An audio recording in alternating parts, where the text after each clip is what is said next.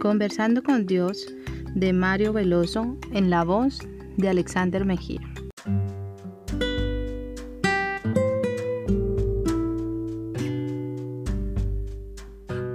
¿Cómo ser santos?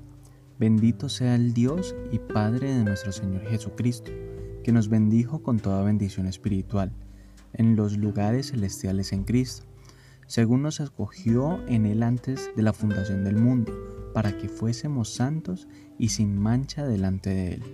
Libro de Efesios capítulo 1 versículo 3 y 4. Tú nos escogiste para la santidad. Esto parece extraño, porque los seres humanos estamos tan lejos de ser santos, vivimos separados de ti, cada uno centrado en sus propios asuntos, casi sin preocuparse por nadie, mucho menos por vivir una vida santa, cuyo foco está en ti. El santo es una persona dedicada a ti, no a sí mismo. Cuando pienso en todo lo que comprende una vida santa, me parece tan abarcante que no veo la posibilidad de hacerla mía abarca todas las acciones, todos los deseos, todas las intenciones, todas las emociones, todas las decisiones, todo lo que soy y todo el tiempo. ¿Vivir solo para ti con todo mi ser y siempre? ¿Cómo?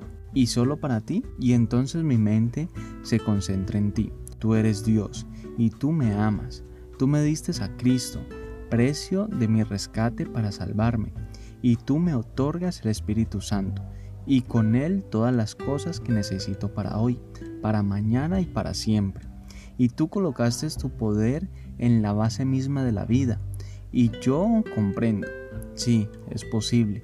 Para mí sería imposible no responder a tus deseos. Contigo también la vida santa es posible, porque es en Cristo que la vivo mas por él estáis vosotros en Cristo Jesús, el cual nos ha sido hecho por Dios sabiduría, justificación, santificación y redención, nos dice Pablo en la primera carta a los Corintios, en el capítulo 1, versículo 30. El hecho de que tú hiciste a Cristo santificación por mí, me dice que la vida santa que tú pides de mí, también la haces tú.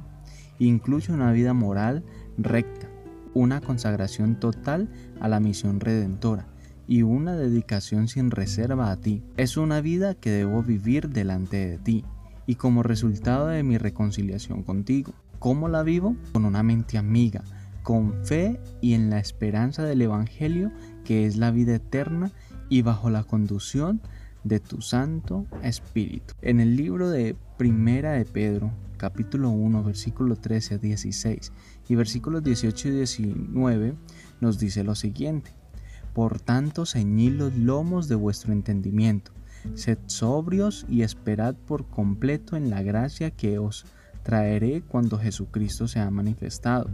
Como hijos obedientes, no os conforméis a los deseos que antes tenías estando en vuestra ignorancia, sino como aquel que os llamó es santo. Sed también vosotros santo en toda vuestra manera de vivir, porque escrito está, sed sobrios porque yo soy santo, sabiendo que fuisteis rescatados de vuestra mala manera de vivir, la cual recibisteis de vuestros padres, no con cosa corruptible como oro y plata, sino con la sangre preciosa de Cristo.